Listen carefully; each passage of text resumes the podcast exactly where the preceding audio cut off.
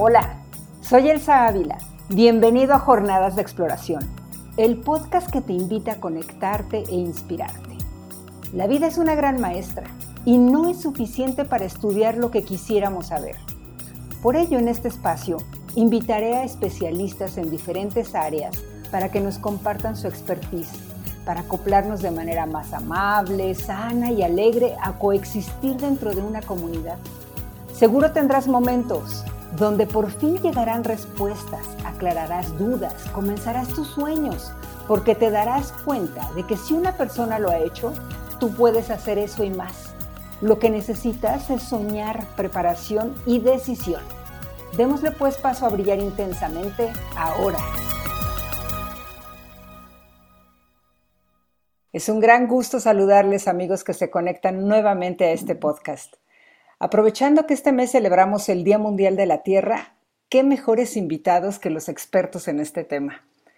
Hoy me regala un momento de su tiempo este hombre ocupadísimo que conozco desde que tengo memoria. Carlos Ávila Bello es ingeniero agrónomo por la Universidad Autónoma Metropolitana.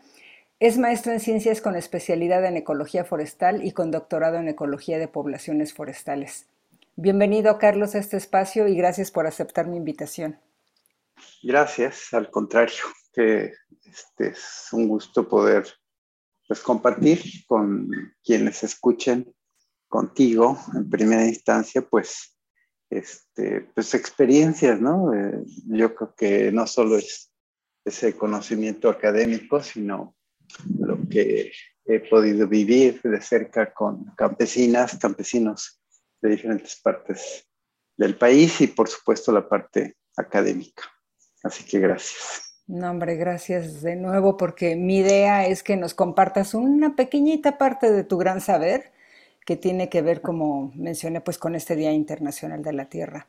Y entonces eh, aprovecharía empezando a preguntarte, como agrónomo, con la experiencia que has reunido, ¿qué es lo más urgente que reclama la Tierra? Yo creo que lo más urgente, fíjate que anoche, casualmente, leía un artículo en The New Yorker, es una revista que tiene cosas muy, muy interesantes. Y precisamente van a, están eh, publicando diferentes artículos acerca de, eh, de esta eh, urgente, pues yo creo que, no sé, no tendría que ser, creo yo, una celebración, sino una acción ya urgentísima de parte de toda la humanidad. Yo creo, y parte de lo que se decía ahí, este, coincido, creo que desde la parte de, la producción de alimentos, del manejo de eh, la naturaleza para producir alimentos y conservarla, eh, decía el maestro Hernández X, hacer un uso conservacionista de la naturaleza para producir alimentos, pues lo que necesitamos cuestionarnos es cómo se producen los alimentos, no solo lo que consumimos. Te digo que anoche que leía este artículo, este, decía, bueno, pues es que es, sí, están haciendo este, diferentes eh, eh, eh, supermercados, por ejemplo, en, en, Reino Unido, pues poniéndole etiquetas a sus productos de que son, se producen libres de, de dióxido de carbono, de liberar dióxido de carbono a, la atmósfera. Pero el asunto no pasa porque tengan etiquetas los alimentos, sino cómo se produce.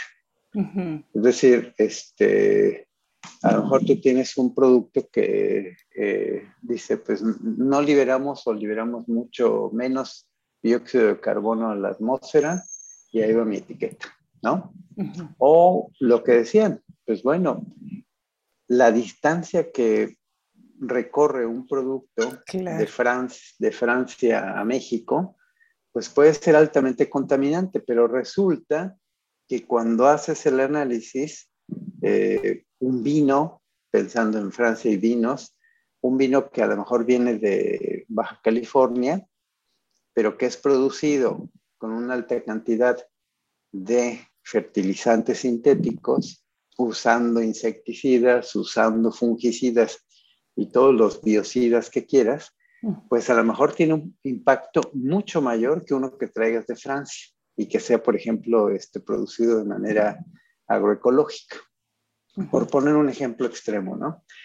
Entonces yo creo que lo que falta eh, que cambiemos en nuestro país y en el mundo es la forma como producimos los alimentos, es decir, la manera industrial, sobre todo la revolución eh, verde y la agricultura industrial, la ganadería industrial, son las que han contribuido mucho más al calentamiento global que la agricultura campesina, por supuesto. Pueden criticar muchísimo la rosa tumba quema, que es un sistema milenario de hacer agricultura en buena parte del sur de nuestro país, pero lo que la contaminación que pueden generar, que no lo justifico, yo creo que habría que encontrar otras formas de hacer esta agricultura, eh, la contaminación que generan comparada con el uso indiscriminado de eh, eh, fertilizantes nitrogenados, por ejemplo, que generan óxido nitroso a la atmósfera,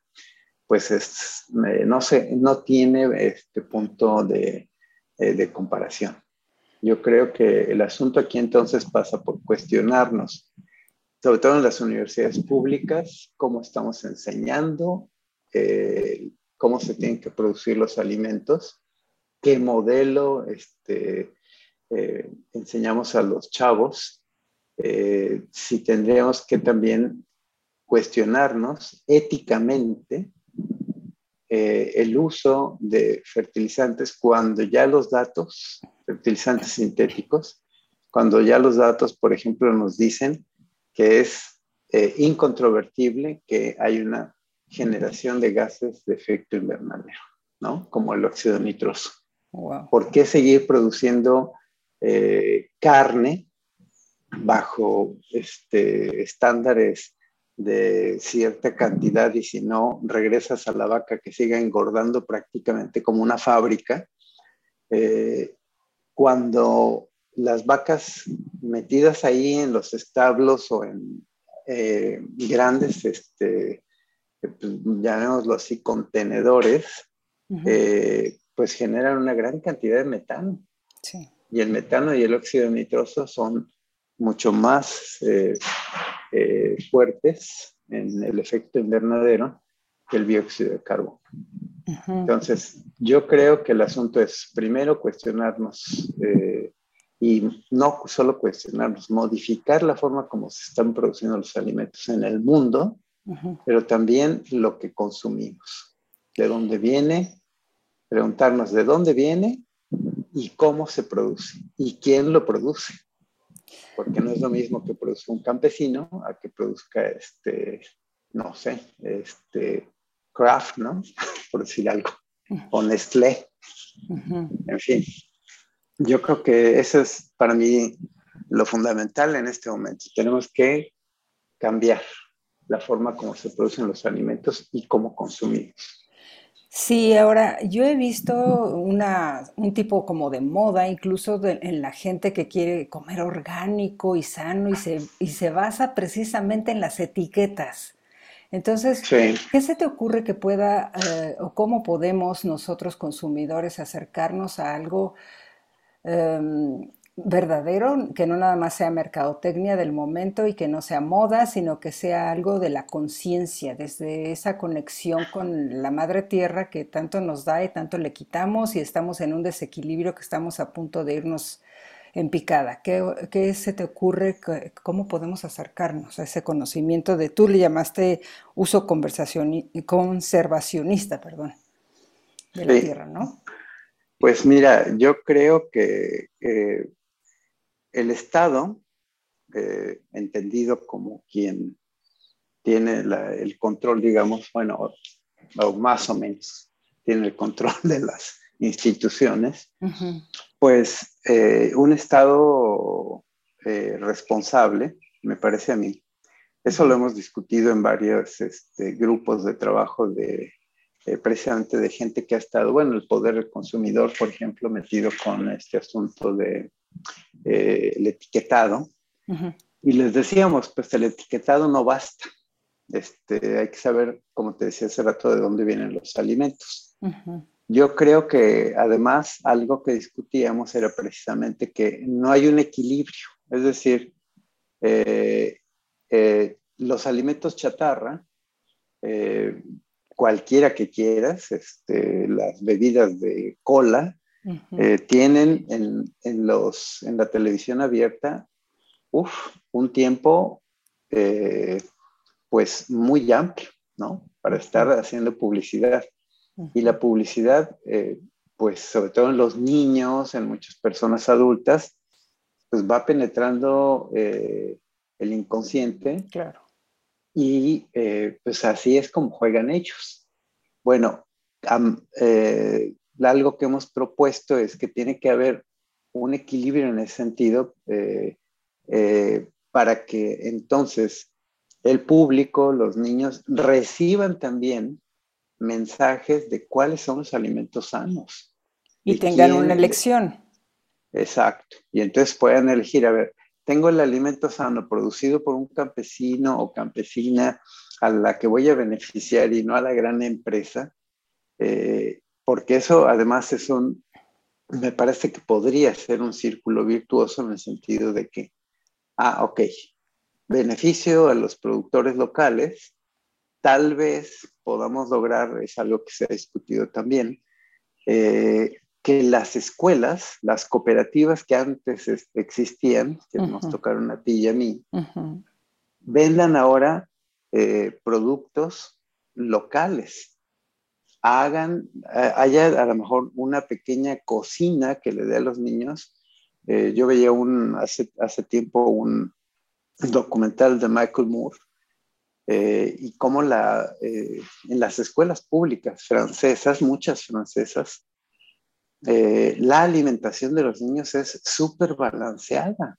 O sea, nada que ver con frituras, con hamburguesas, nada. Y hay un chef ahí, escuelas públicas, no privadas. Entonces, creo que, bueno, muchos van a decir, ah, bueno, Francia, no, no, pues es que tenemos que pensar que también nuestro país lo puede hacer, o lo tendría que hacer ya. Em, entonces, ese círculo virtuoso se puede formar teniendo productores locales que te vendan productos, bueno, alimentos sanos, que vayan no solo al público, sino también a las escuelas. ¿no? Entonces, pero necesitamos también esa, ese balance en la publicidad. Y no sé, va a sonar a lo mejor como muy dictatorial, pero hay anuncios que por salud pública a lo mejor tienes que prohibir, ¿no? Eh, o, ayer empresas mismas. Sí, sí, o sea, ayer que te decía que leía este artículo en The New Yorker y es increíble la cantidad de eh, billones de litros que se usan para envasar agua. envasar agua. A nivel mundial son este, 4.1 billones de galones. Eso significa 4.1 eh, y multiplica 4.1 por 10 a la 19 litros de agua diarios ¿eh? en el mundo. Uf, o sea, no hay planeta que, el planeta no va a aguantar eso. claro. Eh, y eso es el agua. Entonces. Bueno, y entre eso, súmale, el uso del WC. Sí, que, finalmente lo que debe quedar claro es que este, eh, la mayor parte del agua eh, que podríamos usar también para beber, pues se la llevan la agricultura y la ganadería en el mundo. No nosotros, no la industria, no, la agricultura y la ganadería. Entonces, si mal no recuerdo, anda por ahí del 60% del agua que usa eh, ganadería y agricultura industrializadas, ¿no? Sobre todo. Entonces, yo creo que, regresando al asunto, que se necesita, eh, sobre todo ahora que, son, que somos tan, estamos tan urbanizados, en el mundo, no solo en México, pues que si la gente se acerca a la televisión, a la, a, la red, etcétera, haya comerciales, sí, pero balanceados. ¿no? Este, sale, este, ok, vamos a respetar el derecho que tienen de, hacer su publicidad, pero también nosotros. algunos les suenan como hasta ridículos, ay, los comerciales que está haciendo ahora la Secretaría de Salud eh, con el Atlético, ¿qué? Atlético Chatarra contra quién sabe quién. Pues mira, a mí se me hacen muy divertidos. Podrán no, no ser los más estéticos. Ajá, dime. Se me hace esto que estás diciendo de Secretaría de Salud y, tiene que ver, ¿eh? Fíjate que por un tema de, de, los certificados estos famosos que yo fui una de las que no sale el certificado, he estado ahí en el edificio de Secretaría de Salud y vi algo que decía, no puede ser, tengo que filmar esto y te lo voy a comentar porque tiene que ver. Entonces me tocó la hora de la comida. Salía toda la gente de un edificio enorme en Ciudad de México, de Secretaría de Salud, y veías a la gente regresar con sus bolsas de plástico, con todos los contenedores de unicel, o, si quieres tú, disque, que se reintegran a la tierra, con toda la comida. Y entonces decías, bueno, no tengo que decírtelo. ¿Qué opinas de esa situación? Pues mira, es una contradicción, ¿no? Y de repente, este, digo, uno no está libre de, ahora sí que, como este, diría Jesús, que esté libre de culpa que tiene la primera piedra. Yo creo que a ti, a mí, a medio mundo le ha pasado que tienes el antojo de, no sé, un helado, llevar helado a tu casa y, y como no llevas un envase para que te lo pongan ahí, dices, ay, pues le doy preferencia a mi antojo y me llevo el envase de unicel. Ay, no. Y después, después te, cae el sentimiento de culpa, ¿no? Yo sí creo que este, se necesita una amplia campaña de capacitación, de concientización con la gente dentro de las eh, mismas instituciones de gobierno. Eh, yo puedo decir igual, este, em, estamos hablando ahorita de que se tiene que modificar eh, la forma como enseñamos a hacer, a producir alimentos.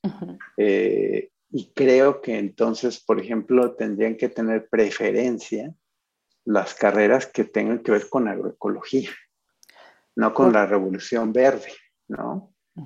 digo, podrán seguir existiendo, pero lo que sí es que este, me parece que la tendencia tendría que ser a cómo hacemos una agricultura agroecológica y no solo que respete la naturaleza, sino también los derechos de campesinas y campesinos. Claro.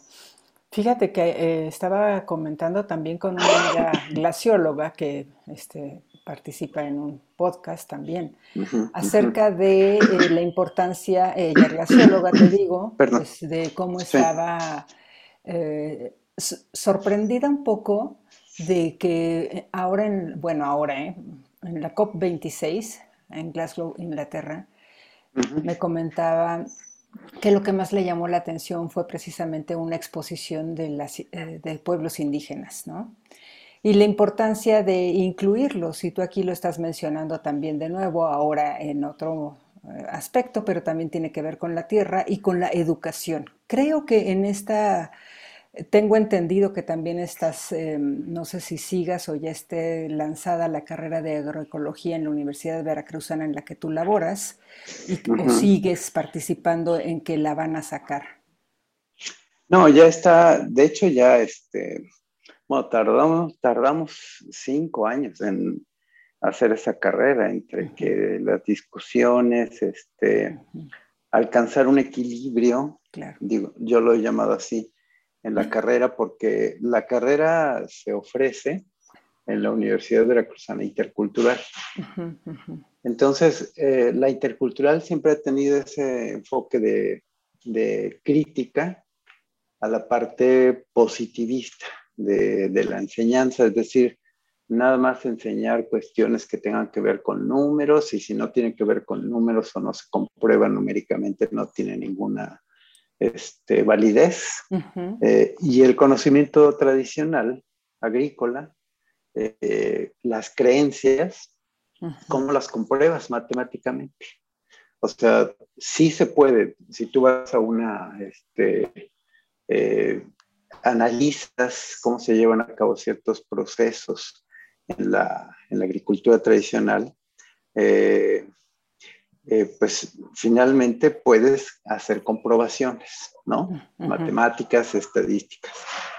Pero ese equilibrio, yo les insistía, eh, pues es que necesitamos que los chavos sí aprendan estadística, sí aprendan diseños experimentales, porque finalmente, pues yo puedo decir, este, si hago un experimento, ah, mira, se ven mejor mis plantas en donde puse mm, este, compostas que donde puse el fertilizante sintético. Bueno, ok, se ven, compruébalo estadísticamente. Porque finalmente, este, sobre todo los eh, quienes se oponen a estos cambios, se van por ahí. Entonces, destruyen tu argumento de, se ve bien, pues sí, se ve bien, dame números, dame eh, la significancia estadística de ese experimento. Y si no lo saben hacer los chavos, chavas, pues entonces nos quedamos en, como decía el maestro Hernández X, en algo anecdótico. Pues mira, se ve bonito, pues sí, pero no lo comprobaste estadísticamente y desechan el asunto, ¿no? O bueno, desechan tus datos. Entonces, eh, sí, eso nos costó trabajo, lograr ese equilibrio, digamos, entre la parte eh, social, eh, la parte matemática del asunto eh, y que tiene que ver, algunos insisten con esa parte este, positivista, pero que me parece a mí no lo es, porque logras ese equilibrio ¿no? entre, que, entre que los chavos chavas entiendan que necesitan al menos saber conocer qué pruebas pueden, estadísticas pueden usar bajo ciertas circunstancias pero también no perder de vista, por ejemplo, la importancia, por mencionar algo, este, eh, de los recursos genéticos y las leyes que amparan a los pueblos para protegerlos. Entonces, ese equilibrio me parece que se logró. Yo creo que es una carrera bastante bonita y ahora pues hay que arrancarla, ¿no? Hay que arrancarla y creo que por ahí deberían ir, eh, si no todas, sí la mayoría de las carreras que al menos tendrían que ver, este, eh, por ejemplo, eh, entre las materias, sustentabilidad, por mencionar una, teoría de sistemas complejos o teoría de sistemas, eh, agroecología también, que no es lo mismo que producción orgánica, ¿no? Porque ahí es, son cosas diferentes. Mm. Entonces, yo creo que sí, la carrera ya arrancó, nos costó trabajo, eh, te digo, más de cinco años de trabajo, este, de, reuniones, de eh, consultas con expertos internos, externos, este, para que no, además, eh, bueno, eso además lo exigen, ¿no? A la hora de que estás haciendo un, un plan de, de, estudios, lo exige la misma CEP que no sea, sea un conjunto de profesores este, pequeñito el que decida cómo tiene que estructurarse una carrera, sino de fuera, también expertas y expertos opinen acerca, a ver, tiene congruencia con la problemática nacional, con la problemática estatal, en fin, este, por eso se tomó su tiempo, ¿no? Pero creo que quedó muy bonita. Qué bien. Oye, ¿y cuál va a ser el pilar central que va a contener eh, a esta carrera? Híjole. Si, le llamaras eh, gira en torno o la columna vertebral de esta carrera es... Mira, yo creo que serían, eh, yo lo pondría como este, columnas, ¿no? Este, una sería, por supuesto, la agroecología. Otra tendría que ser la interculturalidad. Otro eh, pilar importante es el diálogo de saberes. Eh, y el otro, pues tendría que ser, me parece a mí así rápido, la sustentabilidad. Eh, muchos la han criticado porque este, dicen que hasta es una, un bonito argumento para continuar la explotación capitalista de los recursos. a mí me parece que la sustentabilidad este, es eh, una buena idea eh, para, con, con, toda la profundidad que tiene, porque finalmente tienes que ver la parte social, ambiental, eh, económica, al menos, y si vas más, más allá, pues cultural y política, de cómo está un espacio, ¿no? y, y, eso te puede llevar a obtener indicadores, que también pueden ser tanto cualitativos como cuantitativos. Y en ese sentido, si tú obtienes esos indicadores, perdón, pues finalmente ya sabes o puedes saber cómo está funcionando tu sistema claro. y cuáles son tus puntos críticos positivos que hay que conservar porque si no se pueden volver negativos y cuáles son los negativos que tienes que transformar para que el sistema funcione bien, ¿no? Claro. Eh, porque esos, son los, esos, son los esos son los indicadores, ¿no? Te están diciendo, es un termometrito de cómo va tu, tu sistema progresando y cuando tienes que rediseñar.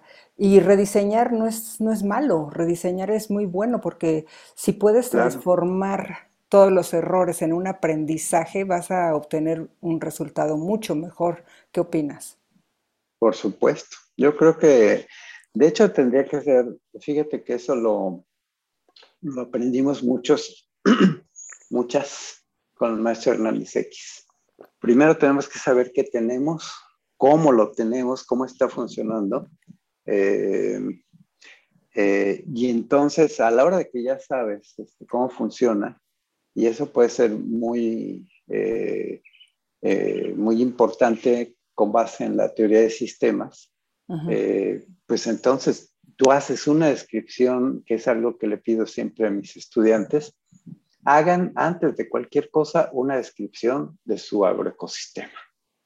Pónganlo así, hagan un modelo, este, un poco seguimos ese, ese viejo libro de Hart, que, tiene, que retoma la teoría de sistemas, y entonces hacen un modelo de entradas, salidas, este, cuáles son los elementos principales en el sistema.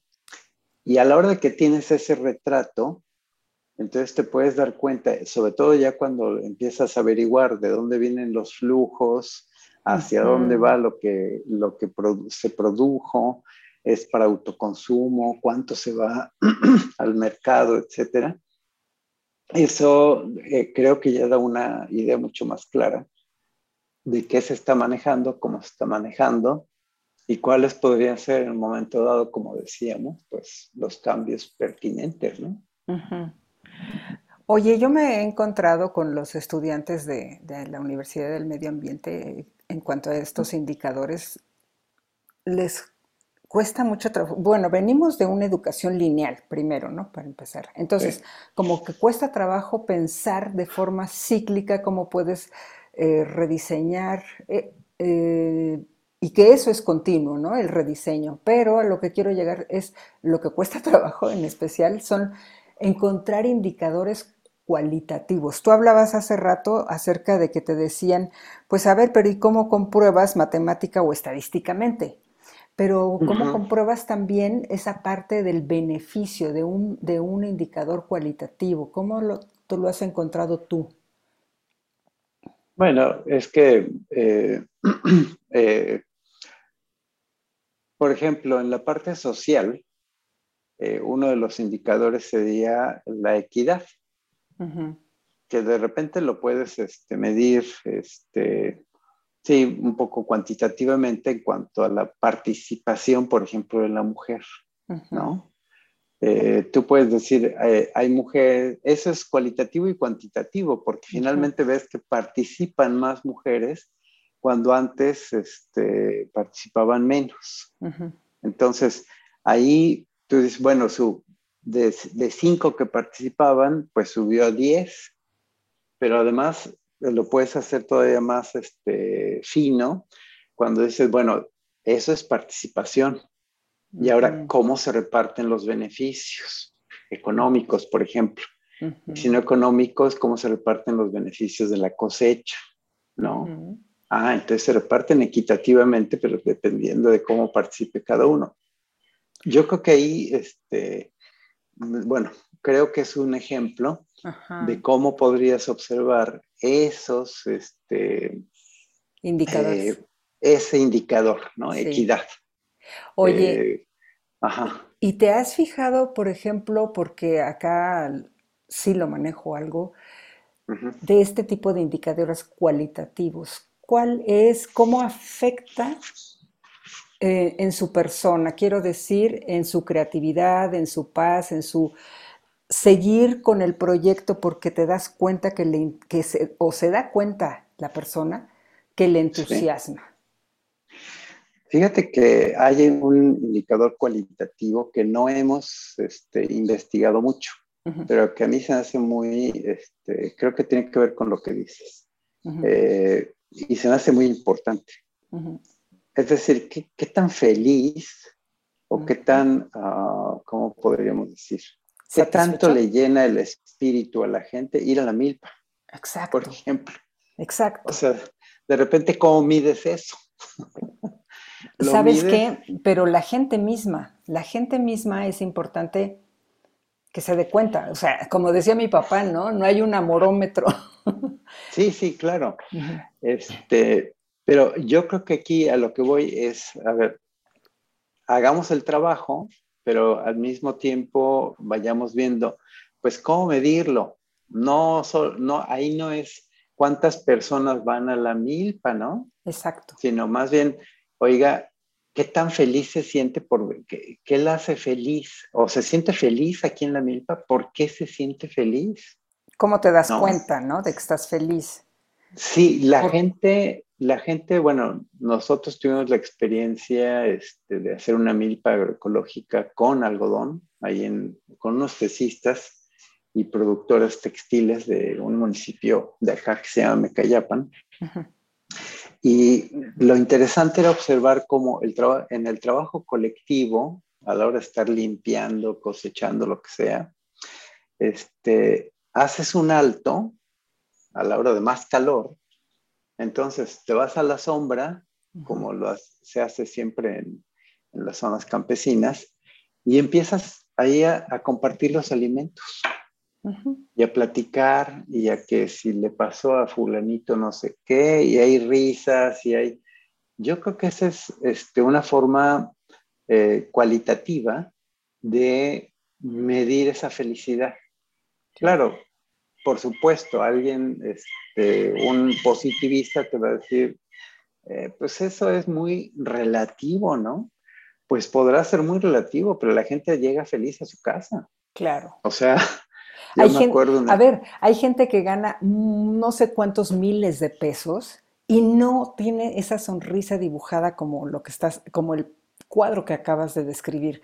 Entonces, yo quiero volver un poquito a lo que mencionaste de estas estadísticas y de esas comprobaciones en cuanto a, por ejemplo, la carrera y remontarme también a la parte médica. En la parte médica, por ejemplo, pues ahora si no eres especialista en algo, ya no tienes currículum prácticamente, pero ¿dónde están los médicos de diagnóstico?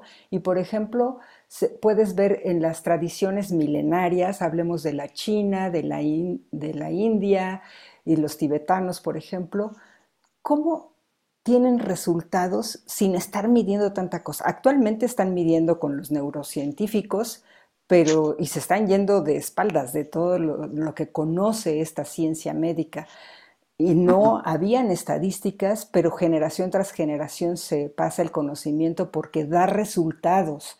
Lo mismo es con el campo, ¿no crees? Sí, eh, yo creo que hay una tradición eh, milenaria en México. Se ha documentado, por supuesto, más en las medicinas que dices, pero eh, la tradición médica, ¿no? China, tibetana, este, en, fin. Pero hay una tradición también este, en México de los curanderos, las curanderas, las parteras, los parteros, hay más parteras, por supuesto. Pero, y hay un conocimiento alrededor de, las plantas medicinales, uff, extensísimo, ¿no? Hay una, este, hay un cuate que hizo Leonti, se apellida Norcos y es italiano él, hizo su tesis doctoral en este, el Instituto Tecnológico Suizo o algo así, no recuerdo bien, pero este, hizo un estudio etnobotánico, especialmente eh, enfocado, ya sabes, que a los suizos, las plantas, para este, tener principios activos, uy, les llaman muchísimo la atención, ¿no? Porque los pueden patentar, por supuesto. Entonces, este cuate documentó, si mal no recuerdo, aquí en la Sierra de Santa Marta, al menos el uso eh, o que se pueden este, eh, tratar afecciones con unas 2.000 plantas, algo así. O sea, y entonces eh, las mujeres son las que conocen un poco más, pero hay chamanes, hay mujeres que son curanderas. Sí. Y, y todo eso, pues tenemos que documentarlo también porque se puede perder. La gente grande es la que está conservando ese, o sea, la mayor edad, pues, es la que está conservando ese conocimiento. Sí, y yo me acuerdo, bueno, básico y básico por eso eh, conservar la salud de nuestra tierra. Y recuerdo que Julieta me contaba, Julieta es este, tu esposa, este, Pues digo, para que, para que sepan los que, nos, los que nos escuchan, pues no, porque han de decir, ay, esto es muy, muy, este, como si, como si nada. Bueno, eh, Julieta me contaba que también trabaja en la Universidad eh, Intercultural acerca de los chavos nuevos, bueno, los que están allí, los más jóvenes, pues, por eso digo los chavos, que de repente como que les daba un poco de pena eh, su lengua y, el punto también es como conservar todo esto. Esto no solamente está pasando ahí donde tú estás en la Sierra de Santa Marta, allá en Veracruz, sino también pasa en todo el mundo. O sea, se ve con, muchos pueblos indígenas donde pues ya quieren pertenecer al color fosforescente, a la ropa de moda, a cómo se habla, al, al teléfono, etcétera, etcétera. ¿Cómo se hace para que tengan ese amor a la tierra, a sus costumbres tan tan profundas y que en verdad traen felicidad? Pues mira, yo creo que no es fácil porque son más de 500 años de discriminación. Entonces, la respuesta me parece a mí que está adentro de las comunidades, pero también afuera. Es decir, este, adentro para que sí revaloren, este, vean que es importante, que por ejemplo pensando en los recursos genéticos, este, que pues, ¿por qué las empresas o alguien quiere estudiar las plantitas medicinales? Algo que te decía ahorita, pues porque, bueno, van a encontrar principios activos que puedes patentar o que puedes sintetizar, ya de repente ni siquiera tienes que patentarlos. Vas al laboratorio, ves que, cómo está compuesto y entonces lo sintetizas y ya dices, no, pues sabe qué, yo aquí le dejo su planta, pero yo ya tengo el compuesto activo y, lo, y ese sí lo patento porque yo lo hice en mi laboratorio, uf, pero no lo podrían haber tenido si no, si no conocieran la planta. Y si los campesinos no lo hubieran conservado. Claro. Bueno, eso es uno, ¿no? Pero lo otro es que yo creo que por siglos este, en México hemos discriminado a la gente indígena, ¿no? Este, eh, digo, sigue siendo uno de los insultos más fuertes, me parece todavía. Es que pareces indio, ¿no? Te bajaron del cerro. Mm. este, a ver, espérame. O sea, esos son calificativos discriminatorios, deplorables, sí. Eh, deplorables, que ya no tendríamos que usar, pero se siguen usando. Entonces yo creo que la respuesta sí está dentro, valoren, papá, pa, pa, pero sí, pero de afuera te están diciendo este, que, oye, qué feo hablas, oye, ¿y esa lengua de dónde es? ¿O qué onda? Eh? ¿Por qué no hablas español? Uf, ese, ese tipo de comentarios, pues finalmente, eh, sobre todo en niños, niñas, chin, pues mejor no hablo mi lengua, ¿no? Porque si no me van a decir que qué feo hablo o de dónde salí. Sí, yo creo que la respuesta está sí adentro, en parte, pero buena parte está afuera, ¿no? Este, ha cambiado el país un poquito, pero todavía le falta mucho. Nos falta mucho. Justo con esta amiga que te comento, glacióloga Jimena Aguilar, hablábamos eh, y me gustó porque yo le decía, creo que la educación es un tema básico en nuestro país, en muchos lados, pero hablando de nuestro país, ¿no? En el que tiene que ver con esto que estás mencionando. Y ella me lo cambió a sensibilizar. Y creo que es cierto sensibilizarnos todos a que estamos interconectados, que la, existencia de cada uno de nosotros en este planeta no es casual. Y creo que si nos sentamos a observar y vemos ese potencial, en vez de ser todos iguales y querer hablar el mismo idioma y pensar del mismo tipo, pues la diversidad es la magia y lo rico de este planeta, ¿no? Pues sí, de hecho, este, eh, tú puedes ver eh, en la naturaleza entre más diversidad tengas, eh, el ecosistema, los ecosistemas nunca van a estar en equilibrio. En todo caso, es un equilibrio dinámico, porque pues, lo rigen las leyes de la entropía. Entonces, la termodinámica. Sí. Entonces, el asunto pasa por eh, que también la gente entienda eso. O sea, digo, no es mala onda. Yo, por ejemplo, creo que uno de los noticiarios más importantes en este país es el de Carmen Aristegui. No le estoy haciendo publicidad. Pero nunca tocó un tema como estos, mm. o, muy de vez en cuando. ¿Cuándo ha tocado el tema de las reformas a la Ley Federal de Variedades Vegetales, que es fundamental? O sea, ahí las reformas que están proponiendo permitirían, este, bueno, más bien criminalizarían el intercambio de semillas, por ejemplo, entre los campesinos. Y eso ha sido de milenios, el intercambio de semillas. Así evolucionó el maíz, así cambiaron, han, cambiado muchas plantas domesticadas. este, entonces, no es un tema que esté en boca de todos, ¿no? De todas.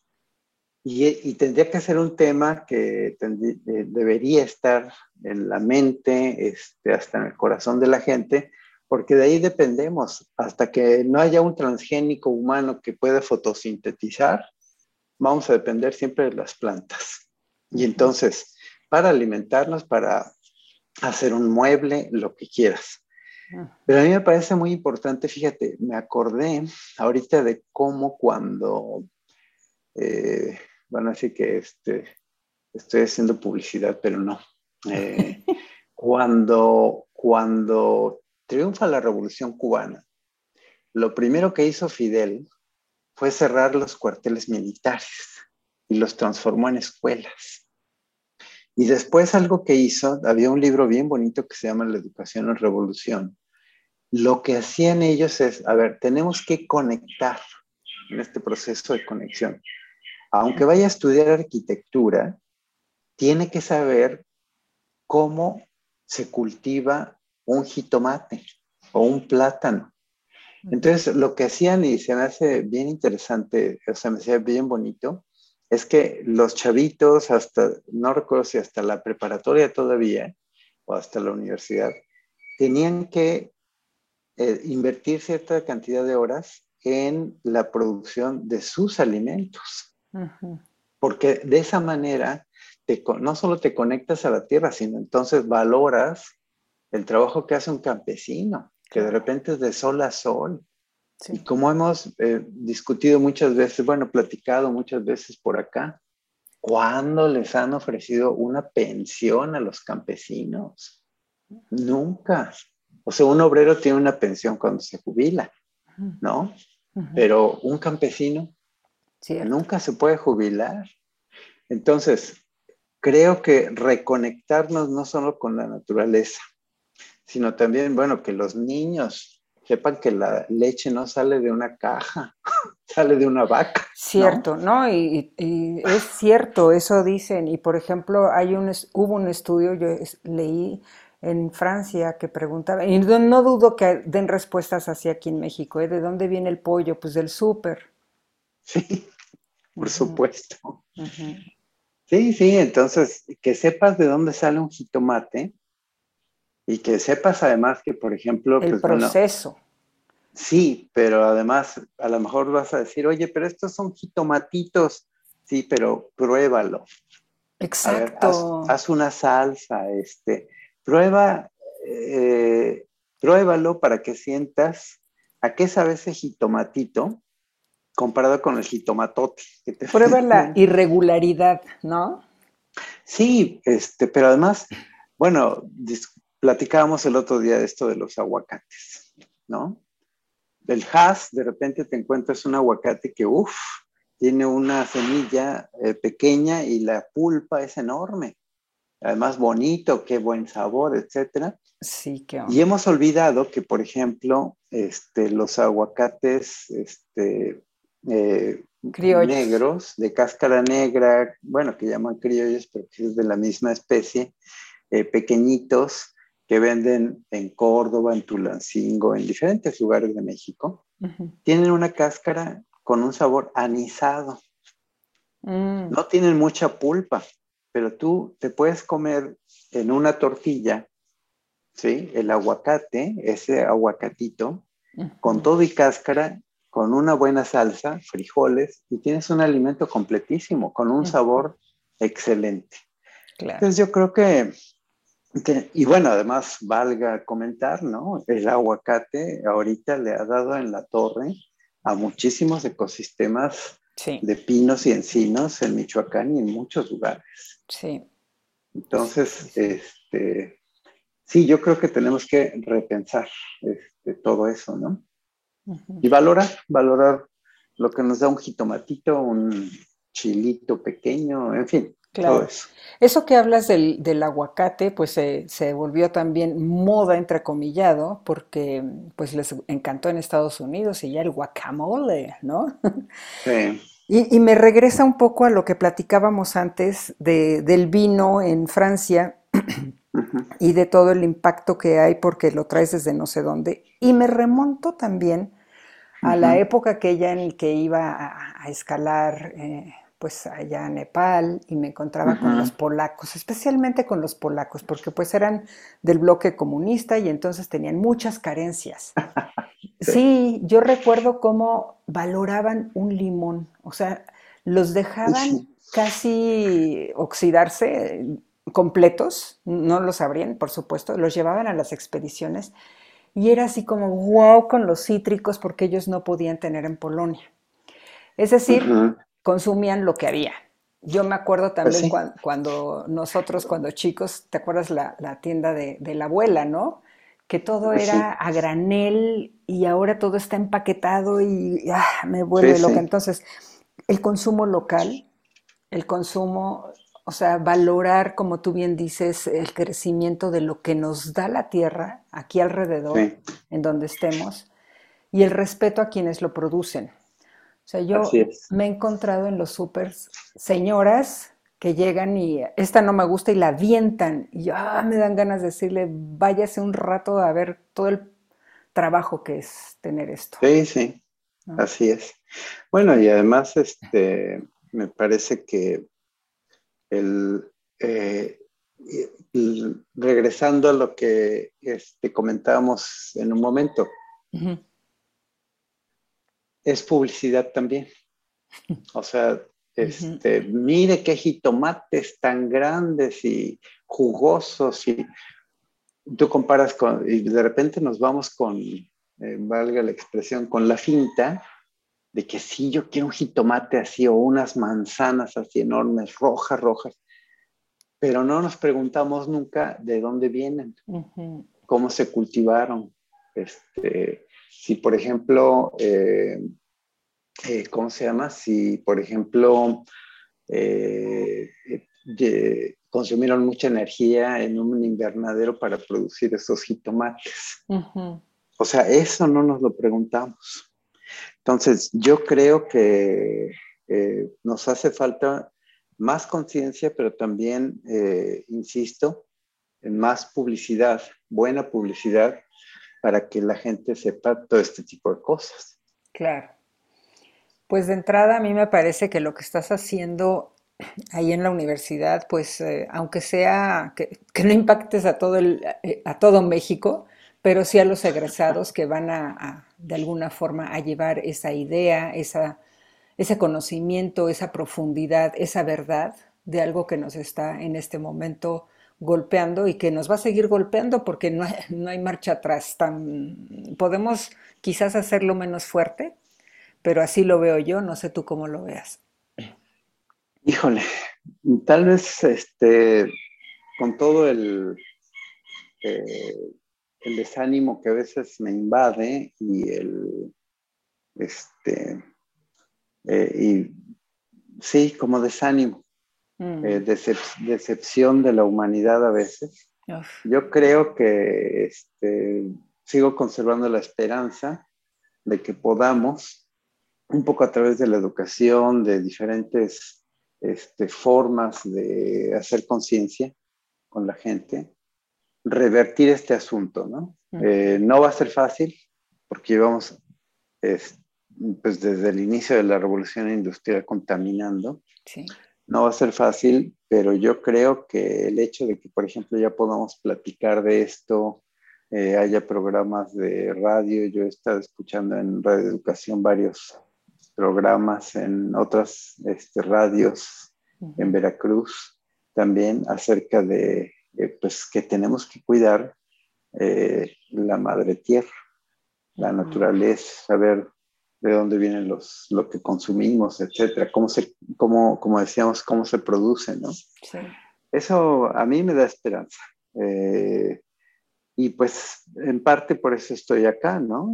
Digo, sí, me tocó trabajar aquí, pero creo que uno va encontrando el nicho, lo que vas construyendo un poco también. Claro. Eh, y pues estar aquí conviviendo con chavos, chavas, campesinas, campesinos, que te encuentras a chavitos, chavitas súper brillantes, ¿eh? o sea, que dices, pufa, si, si, tuvieran, si todas, si estas comunidades tuvieran el apoyo que, que necesitan, que requieren, no hombre, este país sería otra cosa, porque son brillantes, brillantes.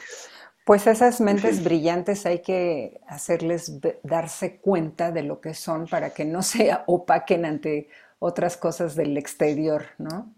Creo. Sí, ese, yo creo que en parte es este, un poco el, eh, o es otra, otra parte del, este, de, la tarea, ¿no? Sí. Definitivamente, pues, pues mucho que platicar contigo, muy corto se me ha hecho el tiempo. Y creo que esto merece la pena que volvamos a reunirnos, si me permites, y tu tiempo también para otra ocasión, rascarle más a tanta información, em, pues que está tras de esa información, no es de redes sociales, no es de, un, este, no sé, de una página nada más, sino son años de investigación tuyos que nos puedes compartir y me parece súper importante, te agradezco muchísimo y me gustaría pues preguntarte, bueno, nada otras preguntitas, pero una, tú estás ahí en, eh, la educación. Sí. Eh, me encantó esto que dijiste de la cooperativa para los chavitos. Está padrísimo. Ojalá que quien nos escuche pues lo replique y lo ponga eh, en sus respectivas escuelas. Y también me gustaría preguntarte, ¿cómo se gana el título de profesor deseable? Que es algo que tienes. ah, bueno, te voy a decir que cuando yo vi eso, dije, ay caramba, ¿a quién se le ocurrió esto? ¿no? por eso suena te muy Suena muy sensual. Pero este, pues mira, eh, eso es algo que otorga la SEP. Eh, lo otorgan con base en tu labor docente, si tengas clases frente a grupo, eh, especialmente licenciatura. Eh, con ACIT antes, ahora ya ha abierto un poco el, el, asunto, pero antes le daba preferencia a los posgrados.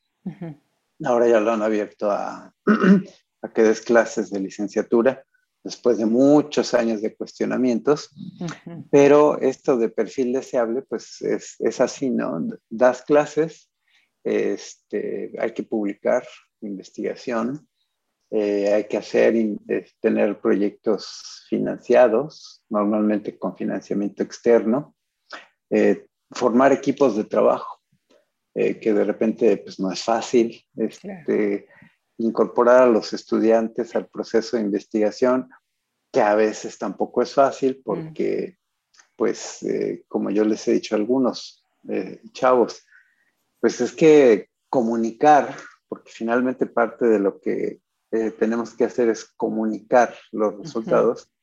Decía alguien, ciencia que no se publica, ciencia que no existe. Entonces, eh, hay que publicar, eh, hay que presentar la tesis, en fin. eso también lo califica la CEP. Y es así como te, que participes también, por ejemplo, en estas cuestiones de eh, modificar planes de estudio, cosas así, ¿no? Eh, y pues es, parte de lo que califica, que des tutorías también. O sea, tener a chavos, chavas a los que vayas orientando, eh, rescatando a veces, porque de repente, pues sí, es que, por ejemplo, acá teníamos, bueno, se fue un amigo al doctorado y me dejó, bueno, me quedé bajo la valga la expresión, bajo la, o quedaron bajo mi tutoría, eh, dos chavas, una de ellas, este, te decía hace rato, eh, o me refería a ella, súper brillante, de acá de un pueblito de, de, este municipio, el pueblito se llama Morelos, eh, una chava que lee cualquier cantidad, déjate de información técnica y eso, lleva un promedio casi de 10 pero además lee desde Murakami hasta este Humberto Eco. No, no, no, una excepcional, excepcional. Entonces llegó un momento en el que dijo, pues doctor, no tengo ya recursos para seguir. Y le dije, ¿qué? ¿Cómo que te vas a...? Y se iba a ir. Digo, no, no te vas. ¿Sabes qué? Mientras salen las convocatorias de becas, yo te voy a becar. Wow. Y no te vas, no te vas, mm. por favor.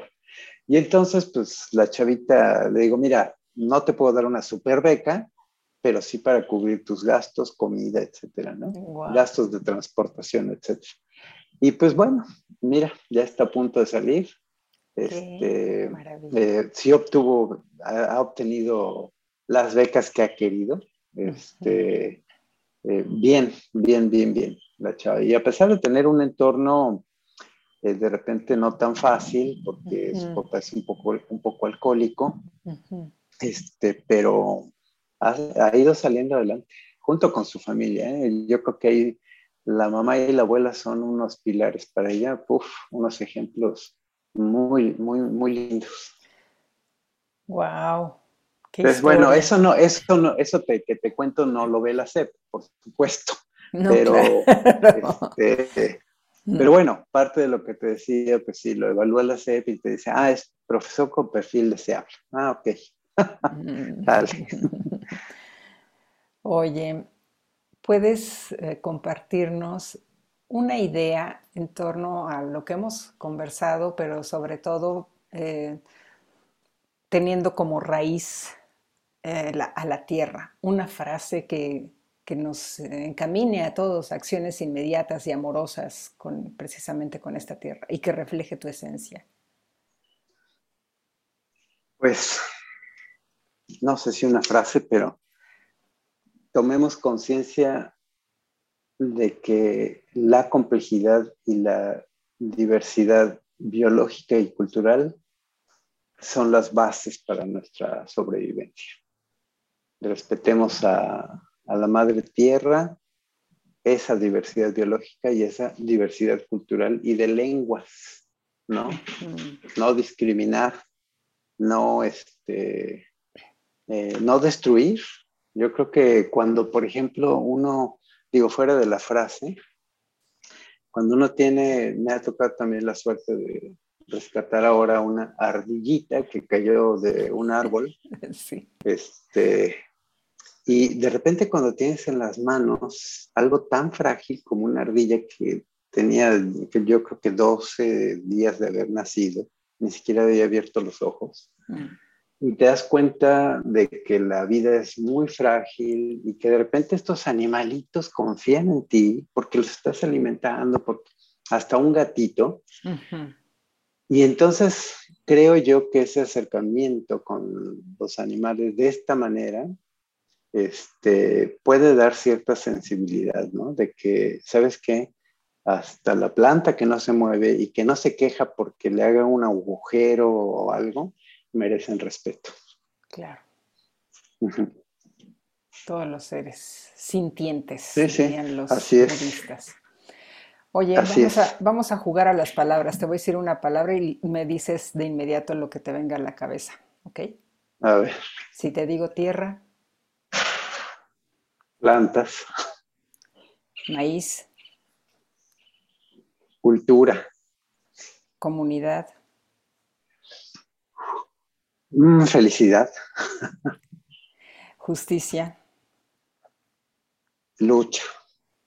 Honestidad. Mm, honestidad. Ah, humanidad. Amor. Felicidad. Hmm. ¿Dónde y cómo puede encontrarte la gente interesada en platicar contigo? Uy, este... Redes sociales, si tienes. Pues sí, mira, no uso mucho este, por aquello la desconfianza más bien. No uso mucho Facebook, pero sí lo tengo. Entonces me pueden buscar en Facebook. Eh, pues si alguien quiere escribirme, pues tengo el correo de Gmail, que es así todo junto en minúsculas, Carlos Ávila B 2013 arroba gmail.com. Listo. Pues y por ahí tengo Twitter, pero pues no, casi tampoco ni lo uso. Este, eh, así que bueno, no soy muy tuitero. Bueno, pues muchísimas gracias Carlos por conectarnos a la Madre Tierra y sobre todo darnos este punto de, el, me encantó lo del equilibrio dinámico, porque el equilibrio dinámica, dinámico de la Tierra tiene que ver con, también me parece a mí, un equilibrio dinámico del ser humano y gracias también a, quienes nos escuchan. Yo soy Elsa Ávila en Jornadas de Exploración, el podcast que hoy te invita a sensibilizarte con nuestra madre tierra que nos sostiene. A mí me encuentras en Facebook, Instagram, Twitter y LinkedIn como elsaávila.alpinista. Puedes comunicarte conmigo para iniciar una transformación personal si te animas a dar el paso. Hasta la próxima. Gracias, Carlos, de nuevo. De nada, un gusto.